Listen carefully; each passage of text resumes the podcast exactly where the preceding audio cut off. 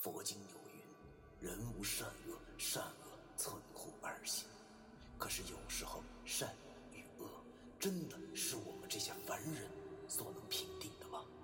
而什么是善与恶？难道就真的没有两全之法了吗？那些被现代社会定义为迷信的事物，他们很多和我们一样，同样有着感情，有家庭。难道我们真的还要为那坚强的正义消灭他们吗？欢迎收听 FM 幺七五六八九，我当阴阳先生的大纪念。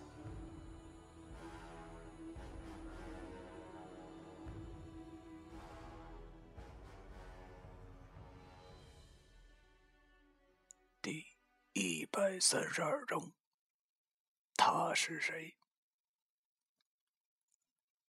提到水井，好像都和灵异故事分不开。其实啊，因为水井是离下边最近的通道，常年接地气儿，所以年头长的水井都有能和下边沟通的用途。而我呼唤九叔也必须要用到水井，因为用别的地下水途径子虽然也可以，但是效果远远没有井水来的要好。见到那空地之上竟然还有一口井，我和老易俩人都苦笑了。操，他大爷的，这不是玩人呢吗？要知道，以前看的那什么贞子啥的，都是从井里头钻出来的。我记得当时是跟杜飞玉一起到学校旁边的小影碟社里看的，那时候的我正是花季年华，精虫上脑，所以特地挑了这个传闻中的恐怖片看。想到时候啊，吓得他直往我怀里钻。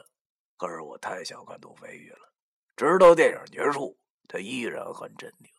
都是我看的那贞子从井里钻出来的时候，吓得我直往他怀里钻。当然。结果是被他揍了。刚才那小孩的笑声绝逼是从那边发出来的，所以可以见得这破井百分之一百二他妈有问题。老易看了一下自个儿的手表，然后对我点了点头，肯定了我的想法。我手里拿着一张家务已经卧煞符，正想着上前看看，却被老易拉住了。我问他：“怎怎么了？为啥要拉我呀？”老易跟我说：“这事儿棘手了，你你先别轻举妄动，你先听我说。”于是老易就给我讲了一个事儿。之前提到了，易星星是出生在白派的阴阳先生世家，所以从小的他就听自己的父母讲过不少他妈祖先的故事。其实就有一个关于古井的。那是在他爷爷身上发生的事儿。话说，他爷爷那代刚刚逃荒到东北，领着一家老小在一个村子中安顿下来。但是全家人也得吃饭呢。好在他爷爷有本事，是正经的白派先生，于是就在村里帮别人家香地破煞什么的。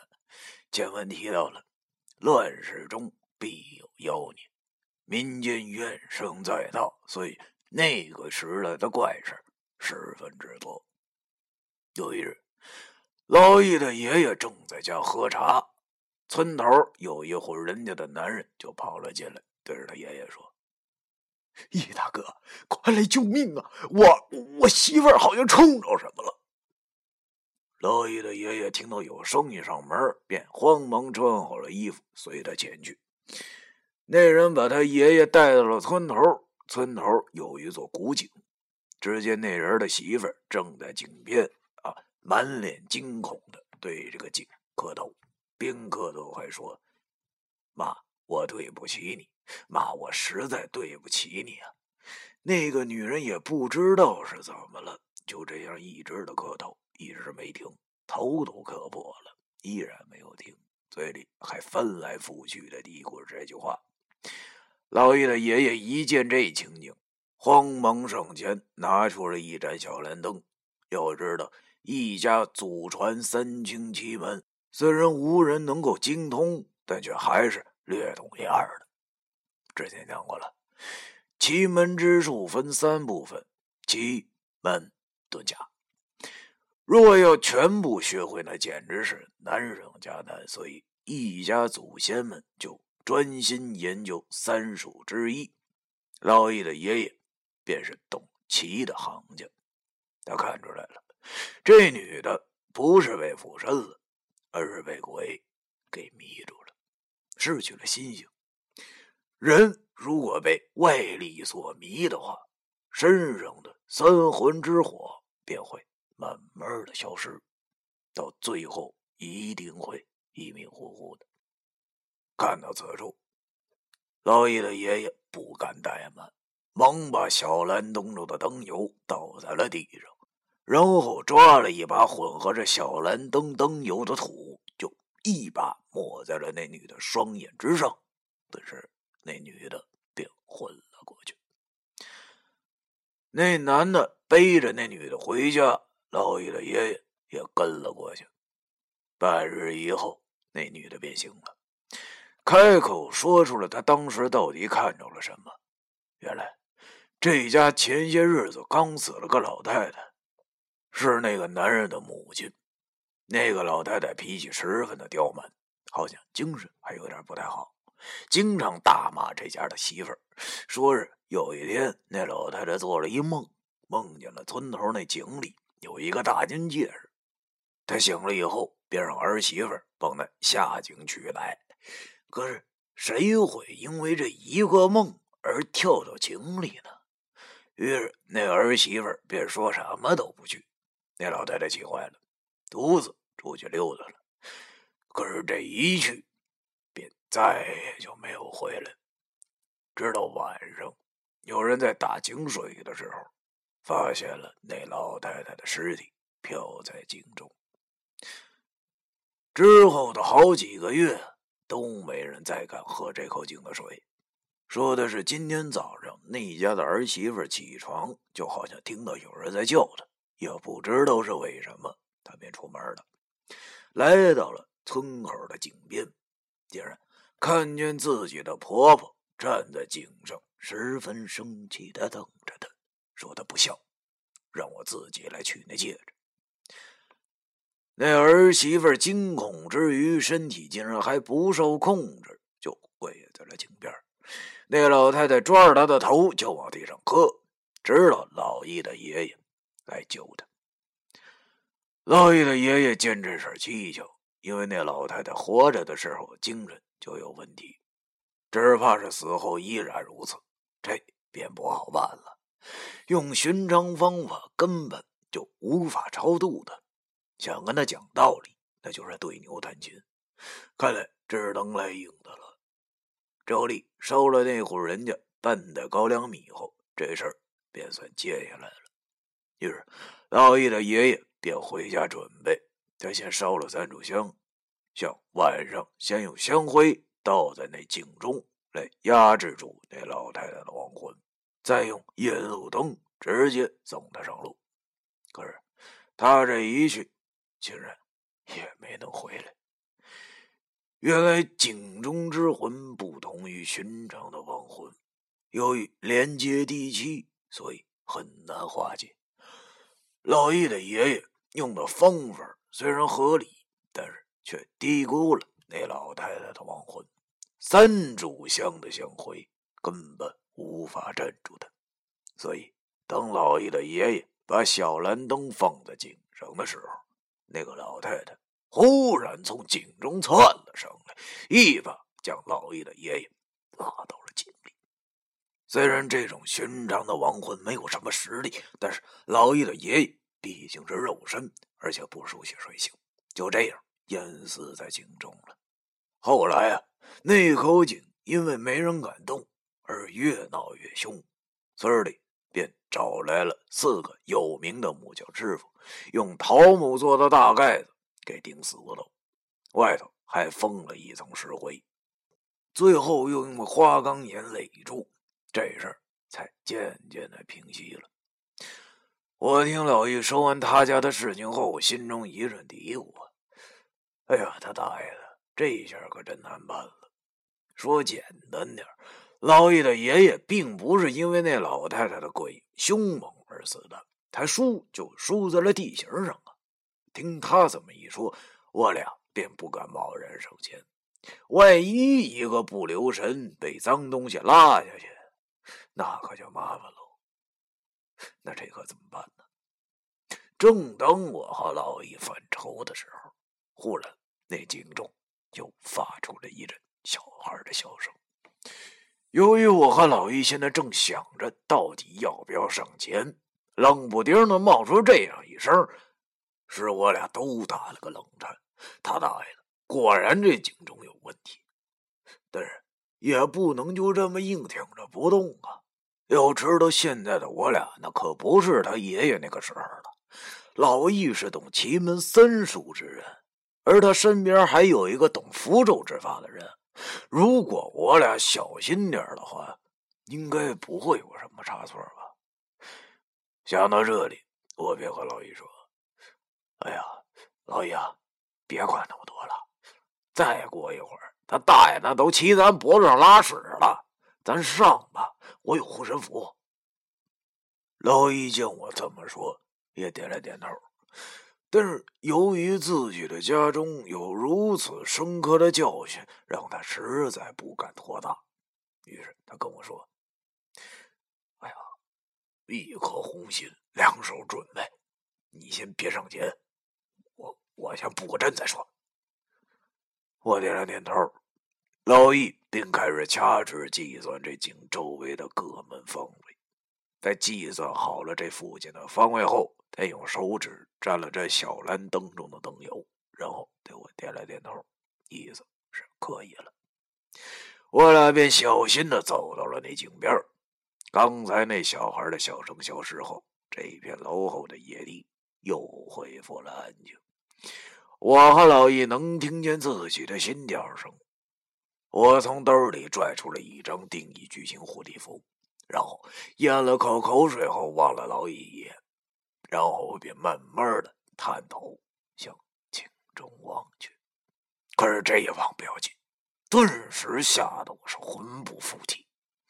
只见我正探头往下看的时候，井里竟然出现了一张小孩的脸。虽然之前我也见过小孩形状的脏东西，但是这次可是不一样的。就好像这么偏偏的巧，当我探头往下看的时候，那个井里的东西也在探头往上看。我俩的脸距离是那么的近，彼此的鼻子都快挨上了，一股阴冷之气传来。他大爷的！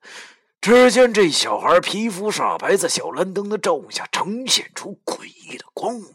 看上去大概有七八岁那么大吧，惨白惨白的瞳孔上只有一小点瞳仁，通红通红的小嘴微微的上翘。这忽然的惊吓让我和老易条件反射般的往后一仰，同时的大叫了一声。说时迟，那时快，就在我和老易受到了惊吓往后仰的时候，那个死孩子一下从井里钻出了上半身，死死的拉着老易的腿，想把他拉下去。好在，由于我和老易也是经历过不少类似之事的人，在那与生俱来的恐惧消失之后，我俩马上就恢复了镇定。我见这小畜生竟然还拽老易下去，这还得了啊！于是我慌忙伸出右手，大喊了一声“急急如律令”。顿时，那小杂在尖声叫了一声后，被弹回了井里。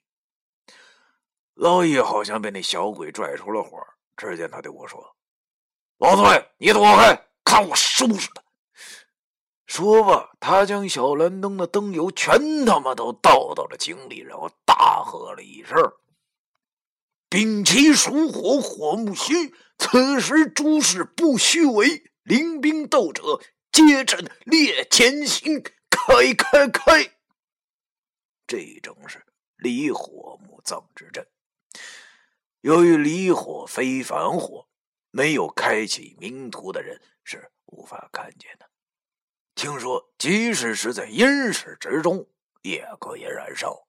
是只以阴煞之气为燃料，而这井中充满了阴煞之气，所以灯油倒在了这里头，燃得很旺，里头传来了小鬼的哭声。